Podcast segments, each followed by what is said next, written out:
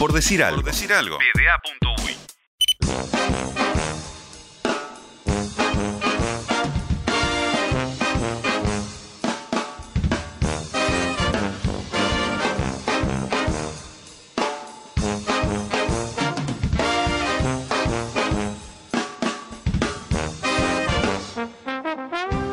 El silencio sobrevuela Río de Janeiro como lo hace en las noches previas a las grandes batallas. El partido se juega una y mil veces en las cabezas de jugadores, técnicos e hinchas. Es como una condena, la visualización eterna de lo que nunca sucedió. Todos imaginan que hacen el gol definitivo o que cometen el error más trágico, aunque todavía no sepamos cómo serán las cosas. Y las cosas son como son, y para Argentina son de sufrimiento, de largo camino a casa tras las batallas, pero sin Penélope esperando en el balcón. O con Penélope esperando, que al fin y al cabo el amor no es resultadista. Con Penélope palmeando la espalda, preparando un cafecito, apagando las luces, acompañando en silencio a la batalla perdida una y tres veces, o cinco, pero nunca diciéndole a Penélope que ya está, que ya cayó Troya. La final de la Copa América entrega finalmente lo mejor que tiene, el clásico absoluto en el estadio mítico. Frente a frente los dos jugadores más importantes del mundo, montados a caballo con sus mejores pilchas para la guerra, rodeados por un ejército de hombres que por su nombre podrían valer por sí solos para el cartel principal. Argentina juega el partido con la decisión de los condenados a muerte en un intento de fuga. No hay a dónde volver, entonces solo queda la opción de avanzar entre los acantilados. No es fácil caminar con vértigo por el filo de la montaña con una jauría de perros amarillos dispuestos a todo.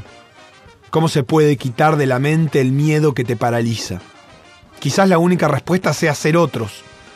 No ser los mismos que éramos cuando la tristeza era todo y todo era tristeza. Los argentinos que están en cancha recuerdan haber llorado en 2014, cuando Gotze en ese mismo arco mató el sueño mundial. Lo recuerdan, pero ellos no estaban ahí. No fueron ellos los que vieron su estela de festejos, ni la de Vidal, ni la de Bravo, ni la de nadie. Entonces Argentina es otra porque ellos son otros. En esta batalla, ellos son el caballo de Troya. Son los cuidadosamente elegidos para proteger del miedo a los importantes. De Paul juega un partido perfecto. Montiel, con caballo esta vez, juega con la sangre hirviendo tanto que le brota del cuerpo. Cuti Romero descubre que en el Río de la Plata podemos ser defensas y ser rudos y amorosos a la vez. Argentina se apoya en ese caballo de Troya fabricado con nombres desconocidos y Brasil lo mira con confianza, casi con desprecio. Ese Brasil que hace años da la sensación de que juega cuando tiene ganas, gana cuando quiere y al que le sobra para compartir el mundo con el resto y ganarles igual. Pero en esta noche de Maracaná, Brasil se dará cuenta de todo cuando ya es tarde, cuando del caballo sale Otamendi y sale Di María, y ahí se da cuenta que es toda una trampa, que la batalla empezó hace rato, que los argentinos no son los derrotados de siempre y que podrán morir, pero no por la inevitable derrota al biceleste, la eterna e inevitable derrota al biceleste, sino que alguien tendrá que matarlos. Y Brasil esta noche no puede.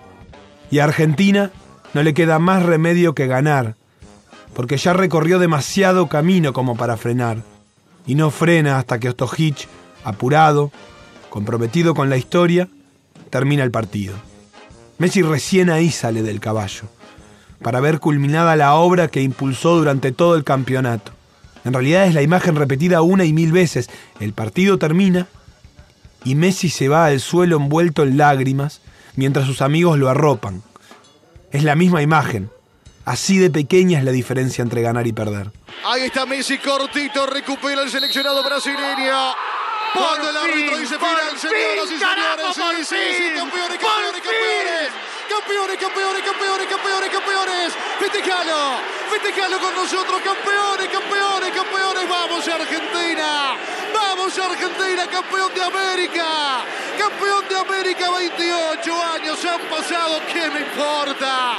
28 años han pasado a vos, te digo, que nunca lo habías visto campeón, que soñabas con esto, que te ilusionabas con este momento, Messi campeón, Argentina campeona, claro que sí, campeones, Argentina campeón de la Copa América acá, en el Maracaná, en el mejor lugar donde podíamos conseguirlo, en el patio de la casa de los brasileños, en el Maracaná y ante Brasil, el que nunca pierde, el que gana todo. Hoy lo ganamos nosotros, hoy se viste de celeste y blanco. Argentina es el campeón de la Copa América. Te adoro, Argentina.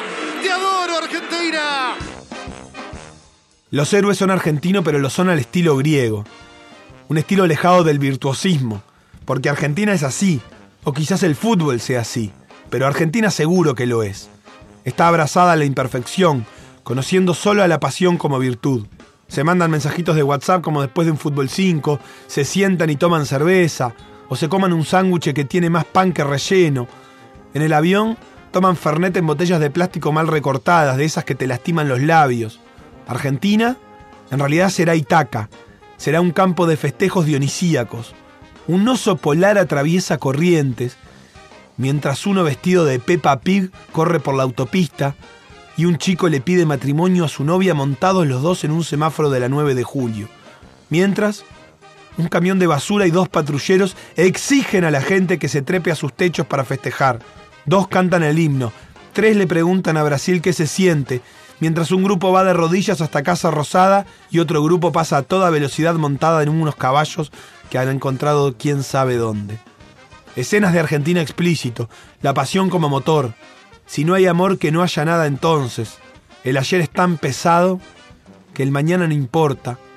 Y todo vale en la noche sabatina de Buenos Aires y de toda Argentina. Porque todo eso pasa en Argentina el día que Ulises vuelve a casa y se abraza con Penélope en la pista de aterrizaje de Ceiza, habiendo logrado por fin que caiga Troya.